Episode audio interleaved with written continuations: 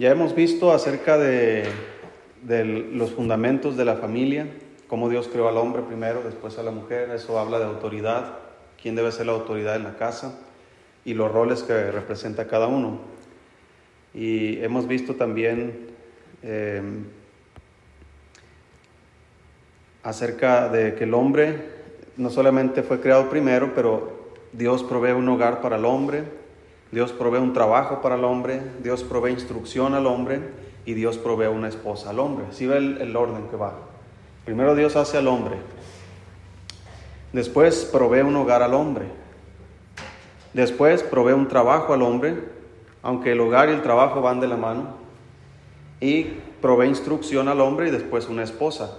Si, si primero llega la esposa pero no hay trabajo, ¿qué pasa? No pasa, o sea, no van a llegar muy lejos. Si primero llega la esposa y no hay una casa, ya sea de renta o lo que tú quieras, pero no hay dónde vivir, no va a funcionar, porque no deben de estar eh, en casa de, de sus padres. Y ahorita vamos a ver ese tema. Y si primero llega la esposa y, y después o, o, no llega la instrucción, la instrucción bíblica, pues no van a saber cómo funciona el matrimonio, no van a, no, van a fracasar. Por eso el orden que Dios establece, Dios crea al hombre, le, hace un huerto, ¿verdad? Le da un hogar, le da trabajo para que labre el huerto y, le da instrucciones. La instrucción principal que le dio el Señor fue, de todo árbol puedes comer, pero de este árbol no puedes comer, porque el día que de él comieres, ciertamente morirás.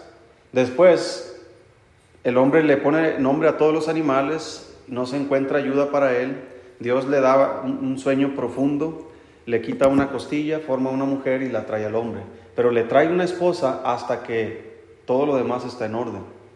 Por eso, eh, la instrucción, a mí me hubiera gustado haber sido instruido desde, desde niño eh, en, la, en los caminos del Señor. ¿verdad? A lo mejor ustedes llegaron al cristianismo ya casados, ¿verdad? O ya, ya estando correteados, como dicen. Pero gracias a Dios que llegamos. Ahora, podríamos decir que la instrucción es ahora después de que estamos casados. Eso significa que hay esperanza, que podemos todavía eh, tener, eh, ajustar lo que debemos ajustar en, en nuestra familia. Eh, también vimos acerca de, si nuestra relación con Dios está bien, nuestra relación con las demás personas también lo van a estar. Entonces yo me enfoco primero en Dios, que es el primer amor. Yo me enfoco en Él y cuando mi relación está bien con Él, pues voy a tener buena relación con, con mis padres, voy a tener buena relación con, con mis hermanos en, en, la carne, con mis hermanos en Cristo, voy a tener buena relación con mi esposa, con su familia, eh, con los hijos. Entonces, eso es lo que hemos estado viendo las semanas pasadas. Y la semana pasada vimos acerca de que no debemos ser ásperos con nuestra esposa.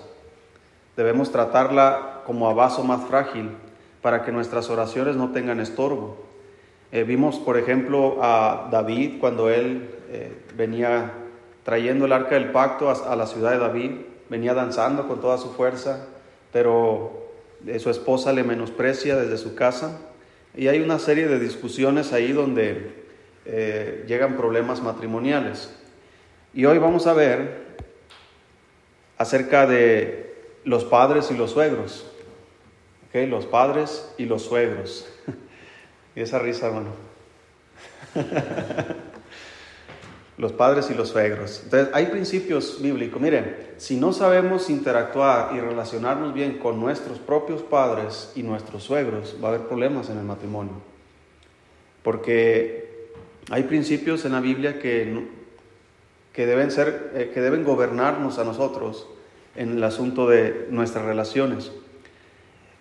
Yo he conocido familias que han fracasado por llevar una mala relación y no mala en el sentido de pleito, sino mala en el sentido de eh, que está, no está bien fundamentada con los padres. Es decir, yo puedo tener una relación con mis padres de tal manera que esta relación destruya mi matrimonio. Igual forma, puedo tener una mala relación con mis suegros que destruya mi matrimonio. Entonces, hay dos, eh, obviamente en el lado de los padres puede ser, entre comillas, eh, no estoy haciendo nada malo, pero con los suegros casi siempre va hacia estar en contra, eh, aunque hay excepciones. Pero mire, vamos a buscar Génesis 2. Vamos a comenzar ahí. Entonces, cuando la Biblia nos enseña acerca de la familia, desde el principio están las bases. Y Dios estableció las bases en Génesis para que estuviera bien claro desde el principio. Así que ninguna generación, desde Adán hasta nuestros tiempos, ninguna generación tiene excusa de decir, es que pues no hay bases, porque las bases estuvieron desde el principio. Dice ahí, hermanos, en Génesis 2.24, después que Dios trae a, la mujer a, a, Adán, le dice, dice ahí 24, por tanto, dice, dejará el hombre a quién? A su padre y a su madre, y se unirá a su mujer, y serán una sola carne. ¿Sí? Entonces, ¿qué significa dejará el hombre a su padre y a su madre, y se unirá a su mujer?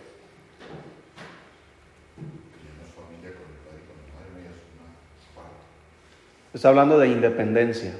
Ahora, aquí en todo, el, Génesis, hermano, nunca habla de independencia de Dios.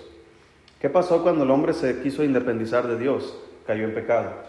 Entonces, cuando tú y yo nos independizamos de Dios, cuando tú y yo pensamos que podemos hacer la vida sin Dios, formar nuestra familia sin Dios, vamos a fracasar, vamos a pecar. Mire, más adelante, eh, Adán y Eva tienen dos hijos, Caín y Abel. Entonces, eh, Caín y Abel hacen una ofrenda a Dios, uno de una manera equivocada, y eso le provoca alejarse de Dios. Y al alejarse de Dios tiene una mala relación con su hermano. ¿sí? No se puede relacionar bien con él. Y, y este Caín se aparta de sus familiares, de sus padres, de la fuente donde puede haber instrucción, aquella instrucción que Dios le da a Adán desde el principio. Entonces Caín se aparta de, de su hogar eh, en el sentido espiritual, en el sentido físico, eh, toma un camino diferente, tanto que el camino del mal o el camino del malo está relacionado con el camino o la descendencia de Caín. Entonces toda su descendencia se aparta y, Dios en, en, el capítulo 6 de Génesis con Noé juzga toda la tierra y destruye a todos los hombres excepto a Noé y su familia. A tal grado se apartó el hombre, hermanos, de Dios, que éste se deterioró. Ahora, ¿qué pasa si tú y yo nos apartamos de Dios? Nos vamos a deteriorar. Vamos a perder no la salvación si somos salvos, pero vamos a perder la comunión con Dios. Vamos a perder la influencia de Dios. Vamos a perder los mandamientos de Dios. Vamos a perder, hermanos, la bendición de Dios. Y una familia sin Dios, sin sus mandamientos, sin su bendición, no va a llegar muy lejos. Sea que tenga un año, 5, 10, 15, 30 años de casado. No importa. Sin Dios, hermano, no funcionan las cosas. Así que, ahora en relación con nuestros padres es diferente. Dios dice, debes de independizarte.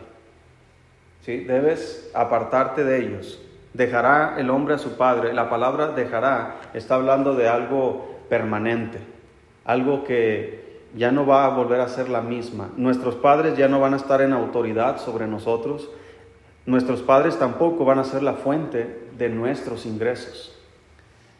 Y eso eh, significa estar separados de los padres. Aquí no habla de la mujer que se separe de los padres, pero está implícito. Cuando dice dejará el hombre a su padre y a su madre y se unirá a su mujer, es porque al unirse con su mujer, su mujer también se apartó de sus padres.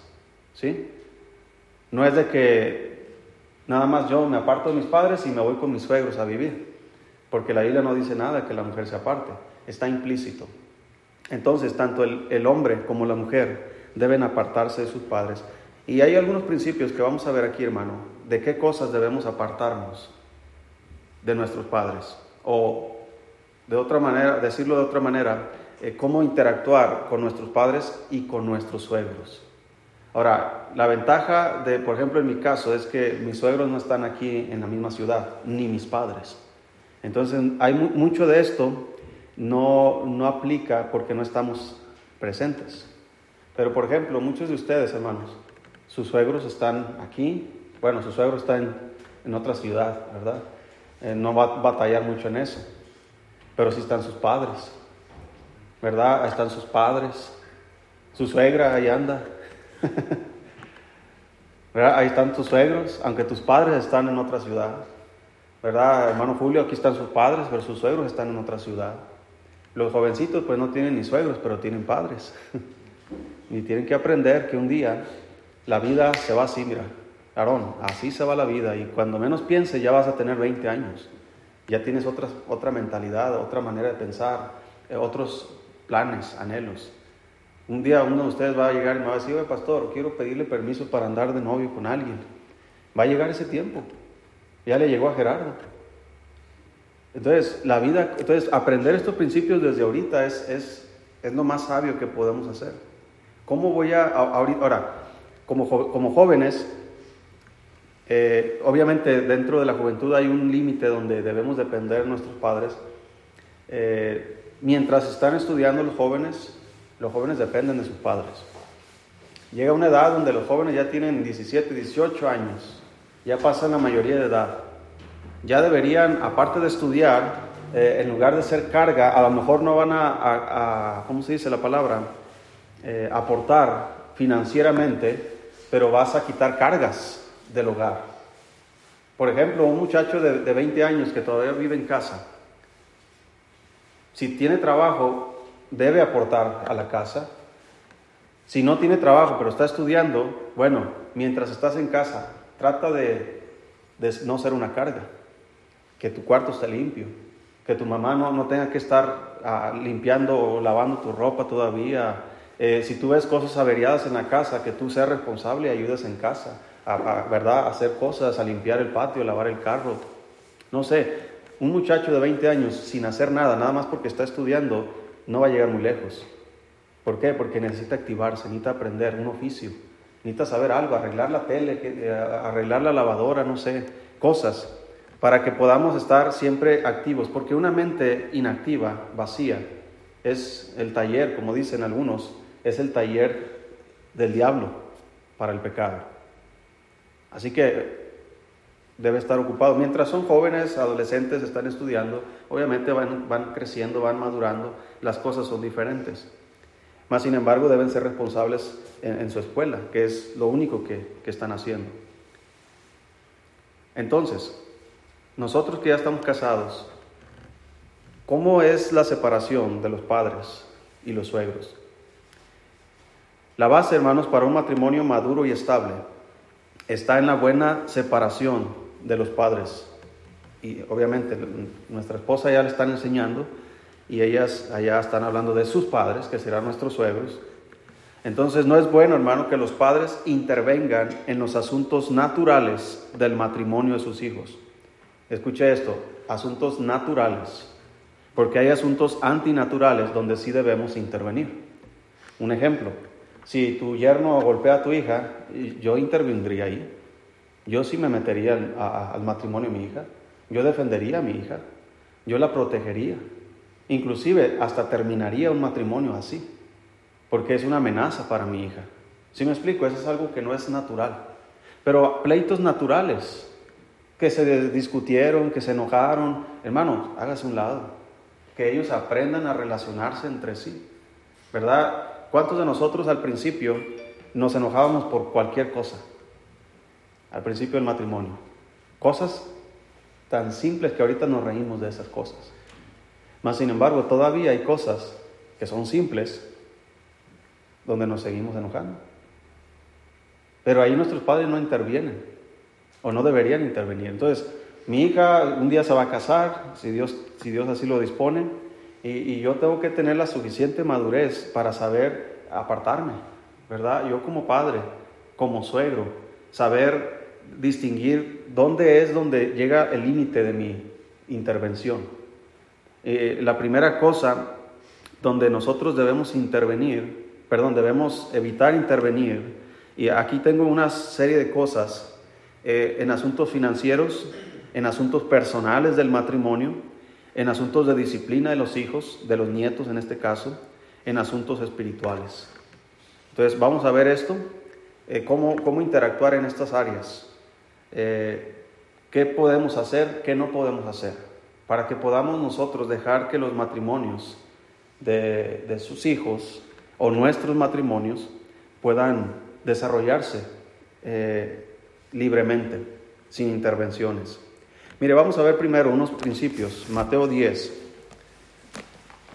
Una cosa que hace, hermanos, el Señor Jesucristo en los matrimonios, en las vidas, y parece una contradicción, ¿verdad? Dios quiere lo mejor, Dios quiere dar instrucciones bíblicas, nos dio su palabra para que podamos manejarnos a través de ella. Pero hay un principio, hermano, que el Señor dijo en relación a la familia y en relación a Él. Dice ahí en Mateo 10:34.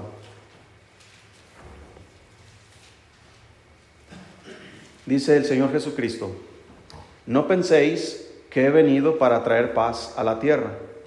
No he venido para traer paz, sino que espada. Porque he venido para poner en disensión al hombre contra su padre, a la hija contra su madre y a la nuera contra su suegra. Y los enemigos del hombre serán los de su qué? Los de su casa. Y escuche esto, hermano. El que ama a padre o madre más que a mí, no es digno de mí. El que ama a hijo o hija más que a mí, no es digno de mí.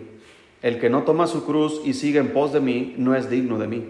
El que haya su vida la perderá, y el que pierda su vida por causa de mí, la hallará. Lucas 12. Busque ahí. Lucas 12, versículo 49. Es un versículo semejante. ¿Sí está ahí? Lucas 12, 49 dice, fuego vine a echar en la tierra, ¿y qué quiero si ya se ha encendido? De un bautismo tengo que ser bautizado, y cómo me angustio hasta que se cumpla. ¿Pensáis que he venido para dar paz en la tierra? Os digo no, sino disensión.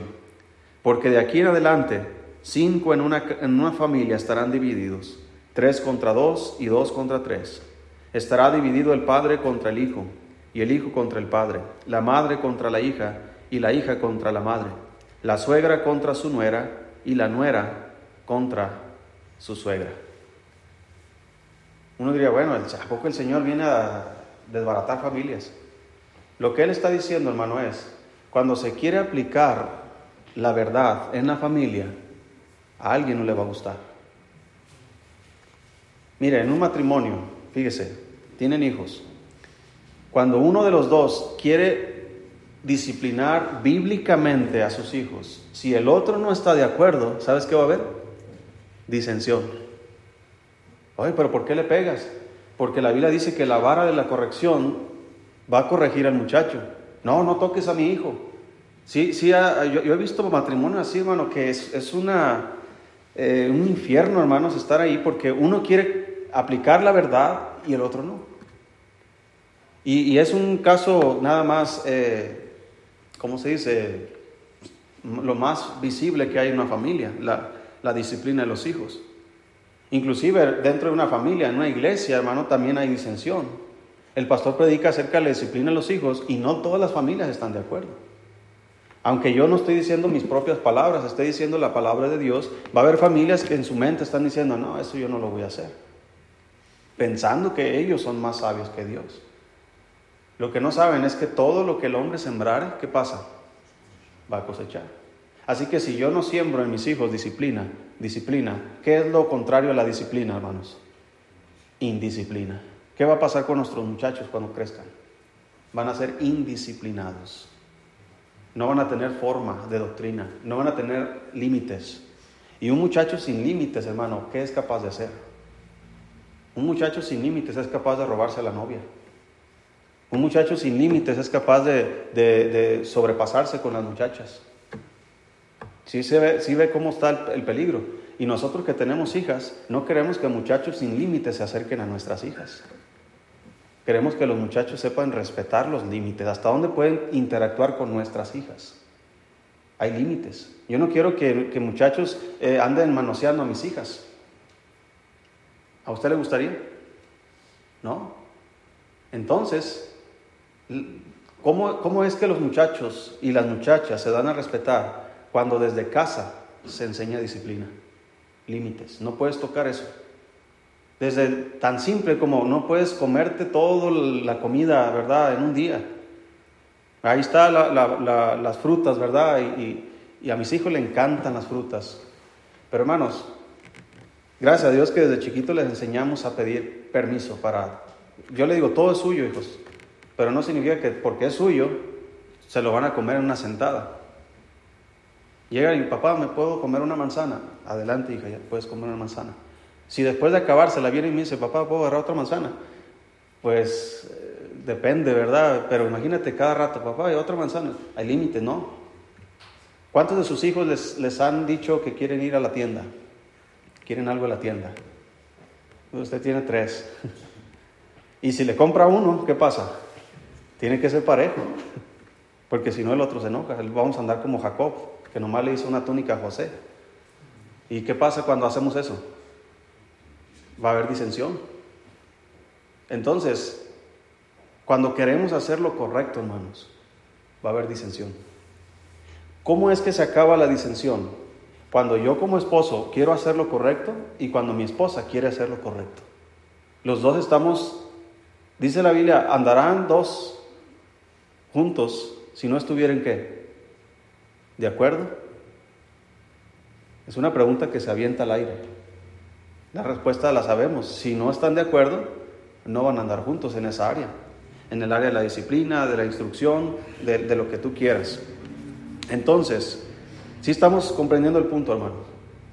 Va a haber problemas, porque cuando alguien quiere hacer lo correcto y el otro no, va a haber problemas. En el caso de los padres hacia los hijos va a haber problemas. Eh, porque los padres quieren hacer lo correcto, pero los hijos generalmente no quieren hacer lo correcto. Por eso es que es la instrucción. Va a haber disensión entre los padres y los hijos, ya nosotros casados. Una vez yo discipliné a mi hija Mical, era chiquita todavía. Cuando nació la él, creo más o menos era hace como 8 o 9 años. Mi mamá estuvo aquí y yo discipliné a mi hija Mical y mi mamá me regañó ella todavía como que no entendió dónde estaba su límite, ¿verdad? De, dónde podía llegar. Y ella, oye, Eduardo dice, deja a la niña, ¿por qué le pegas? Y desde ese momento yo hice un alto. Le dije, madre, yo le amo a usted, la respeto mucho, pero usted ya no tiene ninguna autoridad en mi familia. Usted me disciplinó como usted pudo. Ahora es mi responsabilidad disciplinar a mi hija como yo creo que es correcto. Entonces, con todo respeto, le pido que a partir de ahora usted no intervenga en los asuntos de disciplina de mi familia. Y mi mamá respetó la decisión. Pero si yo no digo nada y la dejo, ella me la eché encima. Cada vez que yo quiera disciplinar a mis hijas, ahí va a estar mi, mi mamá. Y no lo hagas, y no lo hagas. Pero a partir de ahí, hermano, yo sé, no sé si se, ofendió, así son todas las mujeres, ¿verdad? Y se, sintió, pero yo con todo el respeto y con todo el cariño se lo dije. Entonces hay límites. Ella no puede intervenir, aunque yo me equivoque. Yo, o sea, ¿qué padre no se equivoca en la disciplina de sus hijos? Todos hemos metido la pata. Pero eso no significa que porque metemos la pata no debemos hacerlo. Yo prefiero equivocarme disciplinando que no disciplinar nada porque al menos voy a, poner límites, sean duros tal vez, pero va a haber límites en la vida de mis hijos. Entonces, hermanos, ¿en qué áreas vamos a nosotros tener que tener cuidado con nuestros padres y con nuestros suegros? La primera cosa es en asuntos financieros. Si ya te casaste, depende ahora del Señor. Pues Él dijo, no te dejaré ni te desampararé. Mira, busca Hebreos 13. Hebreos capítulo 13. Ahora, hay algunas lagunas, hermanos, o excepciones, podríamos decir, en estos casos. No es malo, hermanos, eh, apoyar a nuestros hijos o que nuestros padres nos apoyen de ciertas maneras. Una cosa es recibir o dar apoyo, otra es depender de los padres. ¿Sí me explico? Por ejemplo, miren, el año pasado, no, este año, yo compré esta tableta para pues aquí traigo mis mensajes. Antes traía hojitas y hojitas y hojitas. Y, y me ha servido bastante. Entonces, mi padre pagó el 80% de ella. O el 90%. Yo pagué como un 10% por ella. Ese es un apoyo.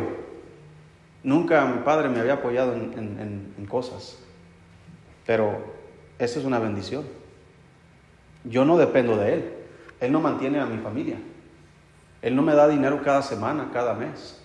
Yo no estoy ahí, oye papá, pues tengo este problema, ayúdame, ayúdame, ayúdame, ayúdame. Son cosas ocasionales. ¿Cuántos de ustedes han recibido ayuda de sus padres alguna vez?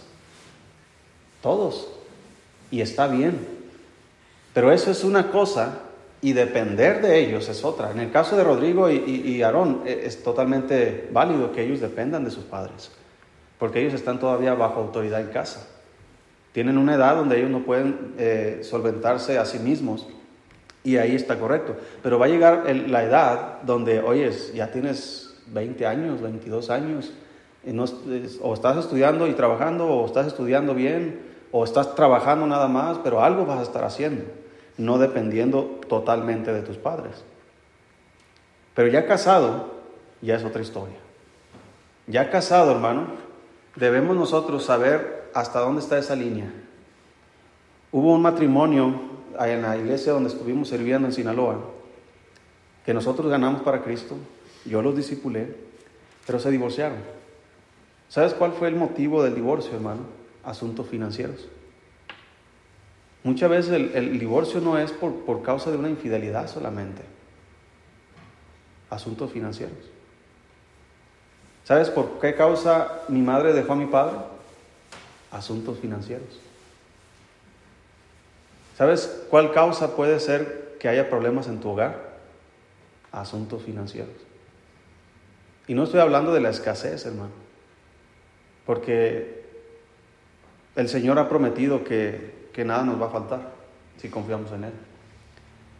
Pero hablando de los padres y de los suegros, recibir apoyo de ellos de vez en cuando no hay ningún problema, no hay algo que la Biblia diga está prohibido hacer, pero depender de ellos sí, porque la Biblia dice dejará al hombre a su padre y a su madre. Es decir, ya no vas a depender de ellos financieramente. Hay otros puntos, pero financieramente es el primero. Dice en Efesios 5, Ah, estamos en Hebreos, perdón. Hebreos 13, versículo 5. ¿Sí está ahí? Dice la Biblia, sean vuestras costumbres sin qué, sin avaricia, contentos con lo que tenéis ahora, porque Él dijo, no te desampararé ni te dejaré. Así que al principio del matrimonio, hermanos, siempre va a haber carencias, siempre. Todo depende, hermanos, la confianza en Dios, número uno, y el trabajo diligente. Porque no es nada más confiar en Dios, sino trabajar diligentemente. La Biblia habla, hermanos, en muchos aspectos acerca del trabajo diligente. La Biblia dice que el que no trabaja, que no qué. eso es bíblico. Entonces hay que trabajar, hay que echarle ganas. Por eso el Señor provee primero, eh, crea al hombre, provee un hogar, provee un trabajo y luego provee instrucción, aunque todo esto puede ser a la, a la vez y después provee una esposa. Porque un muchacho sin trabajo, sin casa, sin instrucción, va, va, no va a hacer nada en un matrimonio. Y, y, ese es el caso de los, de los noviazgos en la juventud. Muchachitos de 13, 14 años de la secundaria, que andan de novios, que se andan besando y se ha visto a esos muchachos en las calles, ¿verdad? Cuando salen de la escuela y ahí andan parejitas. Dígame, ¿qué casa tienen? ¿Qué instrucción tienen esos muchachos? ¿Qué trabajo tienen? Como para que ellos se hagan responsables de, una mujer. Por eso Dios primero trata de que el hombre sea desarrollado en estas áreas para que cuando ya esté listo ya pueda ser responsable de una familia. Nosotros que tenemos hijas, ¿le gustaría a usted que se casara con alguien que no tiene trabajo? Imagínese, hermano Jesús, que lleguen por Dana, un muchacho que no trabaja, que le va a estar pidiendo prestado cada vez. Y luego van a tener hijos y, pues, los pañales. ¿Sí me explico? No está bien. ¿Por qué? Número uno, habla de nuestra falta de fe. Yo debo depender del Señor, tú debes depender del Señor, no de nuestros padres. Un apoyo en una emergencia, como digo hermano, nunca está de más y es bueno. Y yo con todo el corazón, si un día mis hijos tienen necesidad, yo si puedo, yo lo voy a hacer. Pero yo no voy a entorpecer, hermano, su matrimonio queriendo intervenir constantemente en sus necesidades. No está bien. Efesios 5, 28.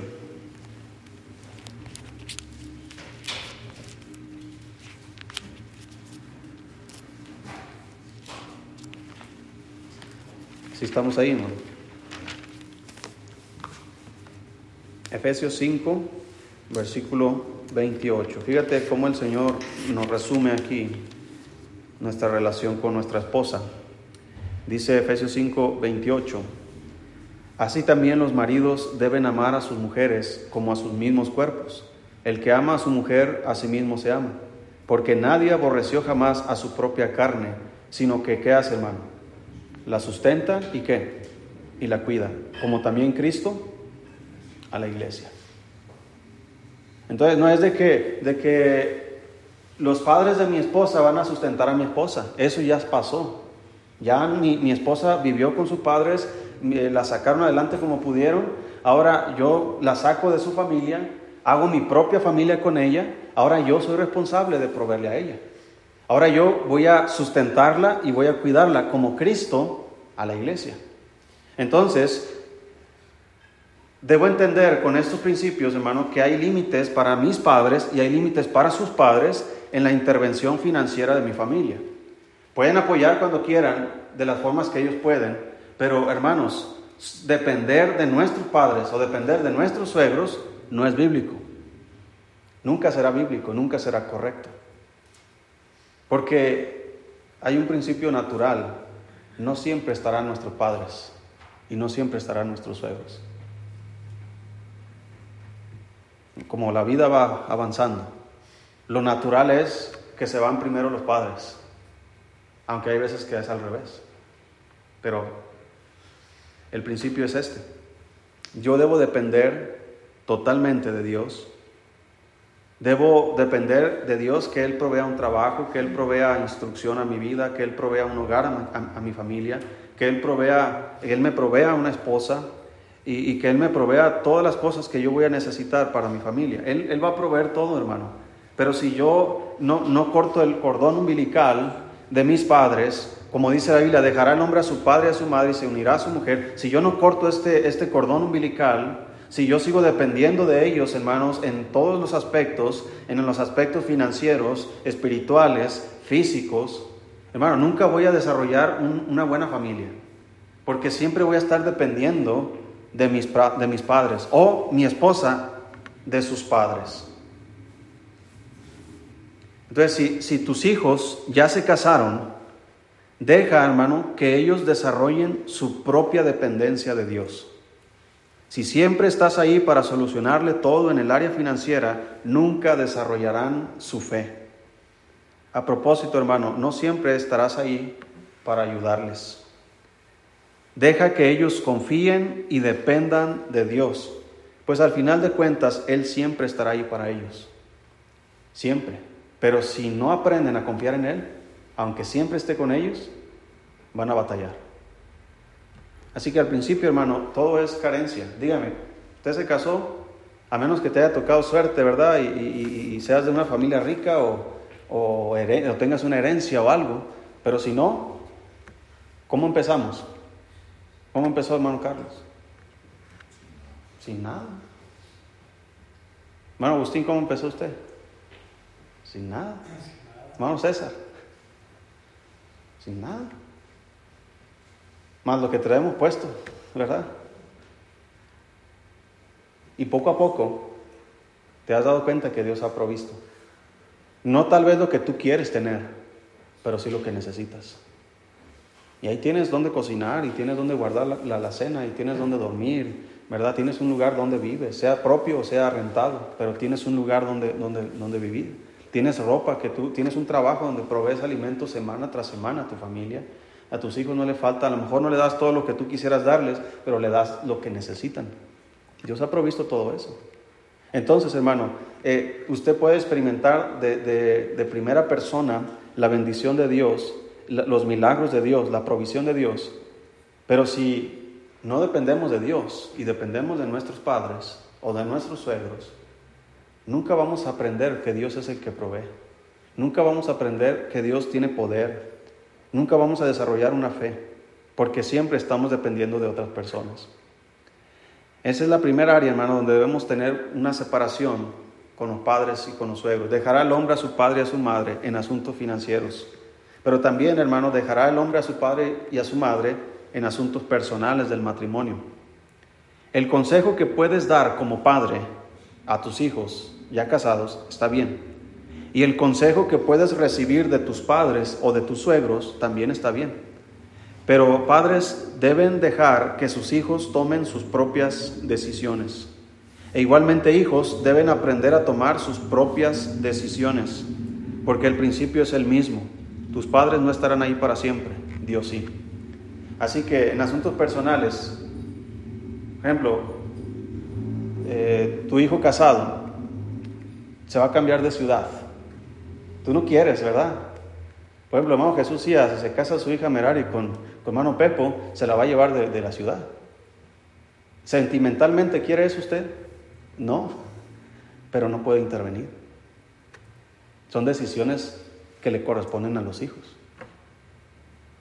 Un día va a llegar alguien de allá de Torreón, va a venir por Ligny. o de África, quién sabe.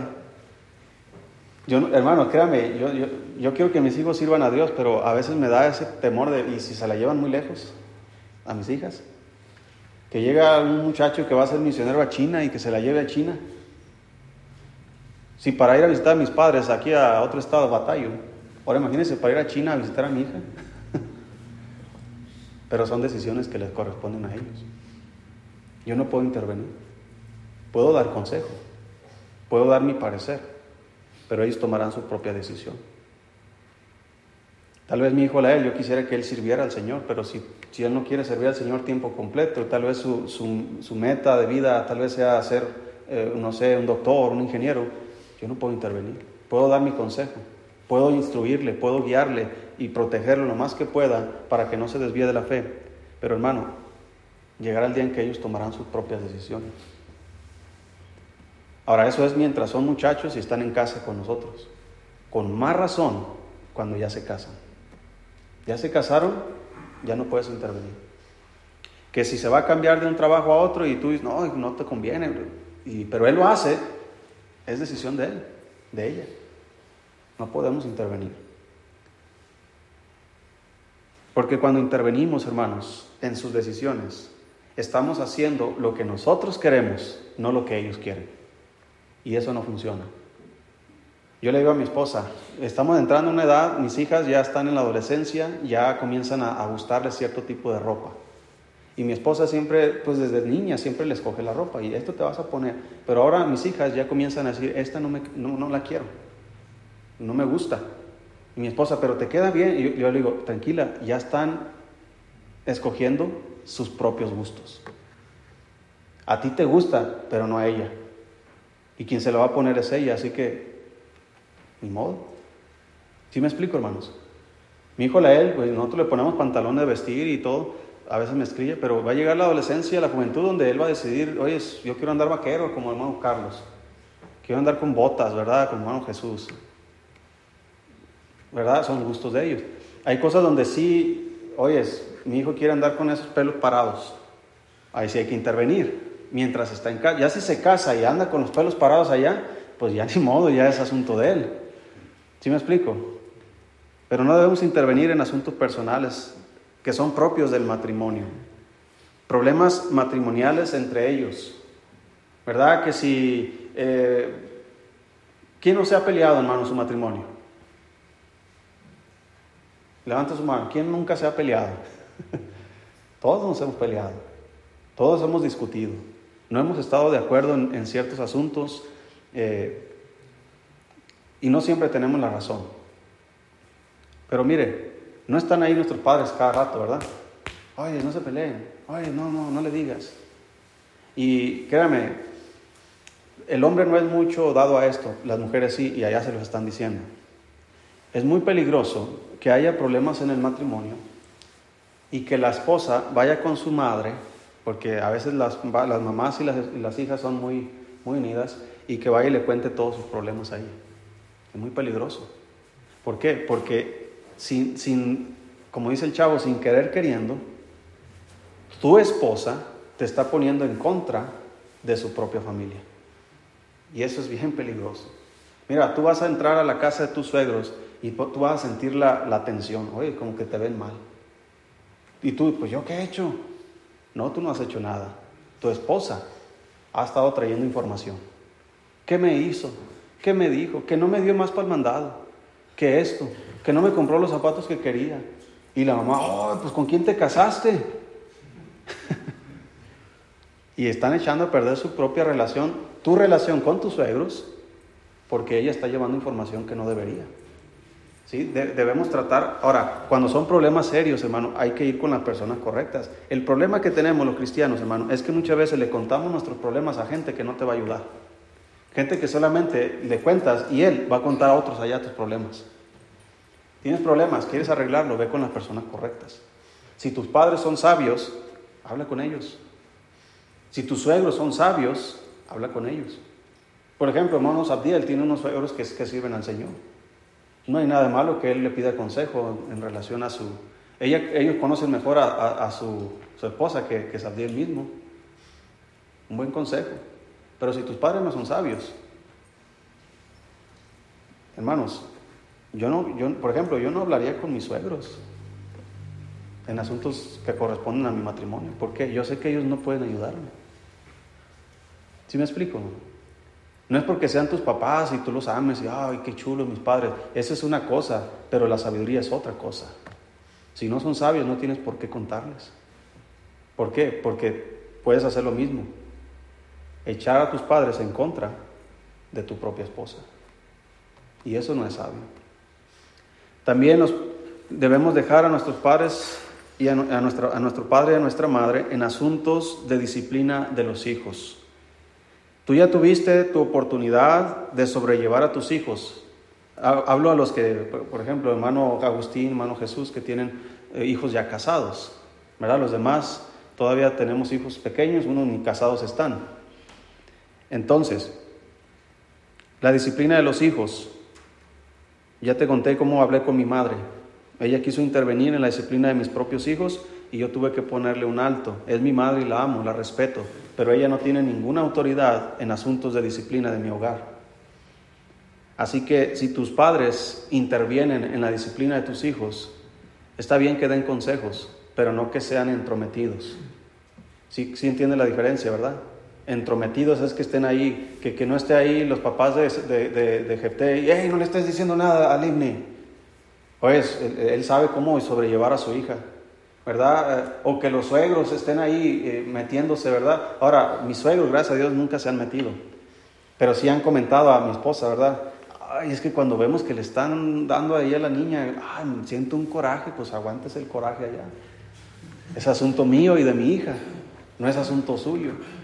Ustedes como padres ya tuvieron su, su oportunidad de disciplina con sus propios hijos, ya no tienen autoridad en asuntos de disciplina con los nietos. Sí pueden aconsejar. Si, si, si tú ves que tu hija o tu hijo se está sobrepasando, eh, lo está maltratando a tu nieto, interviene. Recuerda que dije, asuntos naturales, no hay que intervenir. Pero cuando son asuntos que no son naturales, sí hay que intervenir. Imagínate que tu hijo o tu yerno o tu nuera agarre a patadas a su propio hijo. ¿Qué haría usted, hermano Jesús? Un día van a llegar los nietos y de repente César agarra patadas a su hijo. ¿Qué haría usted? Intervenir. Porque es algo que no es natural, es antinatural. Pero si le está dando ahí una nalgadota ahí porque está de berrinchudo, hágase un lado. Que ellos sobrelleven su propia familia. Porque lo más natural siempre es que los abuelos, hermano, Siempre son, ¿cómo es la palabra? Sobreprotectores, alcahuetes, ¿qué más? Olvidadizos. Sí, olvidan cómo nos daban a nosotros, ¿verdad?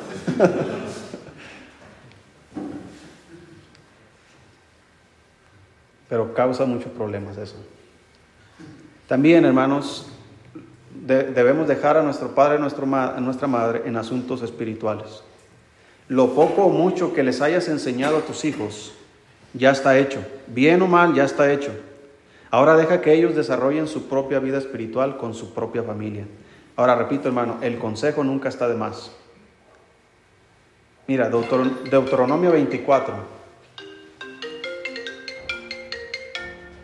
De Las Vegas, Nevada, no sé quién está hablando.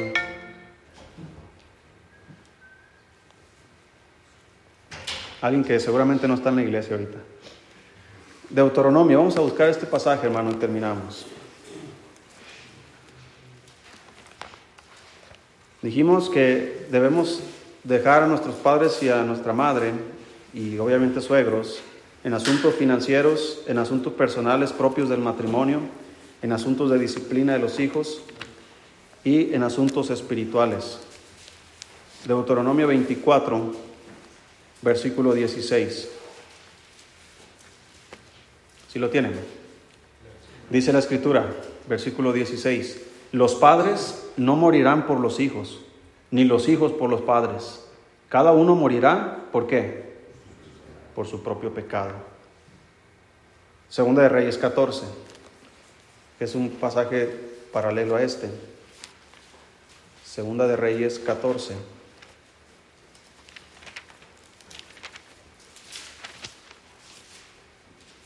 Dice el versículo 1. Dice ahí, en el año segundo de Joás, hijo de Joacás, rey de Israel, comenzó a reinar Amasías, hijo de Joás, rey de Judá. Cuando comenzó a reinar era de 25 años y 29 años reinó en Jerusalén. El, el nombre de su madre fue Joadán de Jerusalén. Y él hizo lo recto ante los ojos de Jehová, aunque no como David su padre hizo conforme a todas las cosas que había hecho Joás su padre. Con todo eso, los lugares altos no fueron quitados, porque el pueblo aún sacrificaba y quemaba incienso en, en esos lugares altos. Y cuando hubo afirmado en sus manos el reino, mató a los siervos que habían dado muerte al rey su padre, pero no mató a los hijos de los que le dieron muerte, conforme a lo que está escrito en el libro de la ley de Moisés, donde Jehová mandó diciendo, no matarán a los padres por los hijos, ni a los hijos por los padres, sino que cada uno morirá por su propio pecado. Así que mientras nuestros hijos están en casa, hermanos, nosotros somos responsables de su vida espiritual, de enseñarles, instruirles, traerles a la iglesia, que ellos crezcan, que sean salvos, que sean bautizados, que sean instruidos en el camino del Señor. Dice la Biblia, eh, instruye al niño en su camino y aun cuando fuere viejo no se apartará de él. Entonces desde niño, como dice la Biblia, Pablo le dice a Timoteo, y que desde la niñez ha sabido las sagradas escrituras. ¿Quién le enseñó? Su, abuela Loida y su madre Eunice. Su padre yo creo ni era salvo, por eso no está incluido ahí. Pero, ¿qué significa esto? Que mientras nosotros estuvimos en casa, fuimos instruidos en la religión de nuestros padres. ¿Cuántos de nosotros fuimos instruidos desde el principio en el catolicismo? A mí me llevaban al catecismo. Yo iba a la iglesia católica a los domingos en la tarde, a la misa, con mis padres. Íbamos el día de la Virgen, a donde ponían la Virgen y la velaban. A las, a las eh, kermeses que hacían, ¿verdad? No sé cómo se llaman esas, pero eh, la iglesia católica organizaba eventos, íbamos, procesiones con santos. Fui instruido en eso hasta que conocimos al Señor. Muchos de nosotros ya tenemos hijos que están creciendo dentro de los caminos del Señor. Somos responsables de su vida espiritual. Vamos a es responsable de que su hija sea salva. Ahorita es bebé. Si ella llegara a partir con el Señor, ella se va con el Señor directamente. Pero va a llegar la edad donde es responsable ella misma de su propia vida espiritual. Es decir, cada quien morirá por sus propios pecados porque la paga del pecado es muerte. Así que hermano, debemos instruir a nuestros hijos mientras están en casa, pero un día van a salir de casa y va a ser más limitado lo que podemos hacer, porque ya su vida va a estar formada, sus principios, sus convicciones, las hayan o no tomado, van a estar ahí y van a salir, se van a casar. Yo he conocido pastores, hermanos, conozco pastores, amigos míos, bautistas, que sus hijos son pastores carismáticos. ¿Y cómo pasó eso? Es que cuando ya se casan y se van, agarran sus propias convicciones. Si no agarraron buenas convicciones desde casa, muy difícilmente las agarrarán fuera de casa. ¿Podría dar el caso que mi hijo Lael sea pastor carismático? Sí. Si no agarra buenos principios desde ahorita. Entonces nosotros, hermanos, ya, ya, ya no estamos, aunque nuestros padres, ¿verdad? Nuestra madre ora por nosotros, ya no dependemos de ellos espiritualmente. Ellos ya no están, oye, tienes que ir a la iglesia, como ahorita tú lo haces con tus hijos. ¿Verdad? Yo no creo que eh, hermano Jefté le diga a Lini, ¿verdad? Oye, ¿qué vas a hacer hoy? ¿Verdad? Y no, pues aquí voy a estar. no, o sea, eh, de una manera automática la cambian, la bañan, la visten para venir a la iglesia. Pero cuando lleguen a la juventud, las cosas cambian. Y cuando se casan, cambian más. ¿No es una preocupación de los padres? Hermano Jesús, ¿usted no tiene esa preocupación que sus hijas caigan en, manos de buenos hombres? Que no batallen para ir a la iglesia. Es, es, una preocupación. Yo sé que mis hijas no son santas, en el sentido, ¿verdad?, de, perfección. Yo sé que un día se van a casar y, sus esposos un día, no sé si, yo espero que sean salvos y, yo quiero guiarlos a, eso, pero, pero la vida, hermano, a veces nos sorprende. Y tal vez se vayan con alguien, se casen con alguien que, que les va a sacar de la iglesia. Ha habido muchos casos así, muchísimo, inclusive hasta de hijos de pastores. Por eso es importante, hermano, todo lo que podamos instruir a nuestros hijos mientras están en casa, hay que aprovechar. Porque un día dejará el hombre a su padre y a su madre en asuntos espirituales. Ya no va a estar ahí el papá diciendo, oye, hijo, tienes que ir a la iglesia y tienes que ir a la oración y tienes que hacer esto. Ya el hijo decide por sí mismo. Por eso, nosotros, hermanos, debemos aprender que somos responsables nosotros de nuestra propia vida espiritual y ahora de la vida espiritual de nuestra esposa y de nuestros hijos. No es tu papá, no es tu mamá. Es que, por ejemplo, hermano Sadiel, eh, sus suegros pues son cristianos.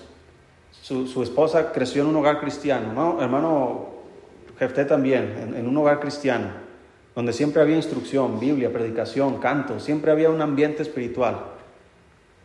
Fueron influenciados, entran a un hogar y tienen muchas herramientas para empezar.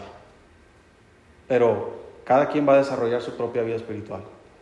Porque ha habido casos donde hay jóvenes que son influenciados por sus padres en el ámbito cristiano y se casan y parece como que se voltean lo contrario, como que quiero huir de todo lo que había en casa.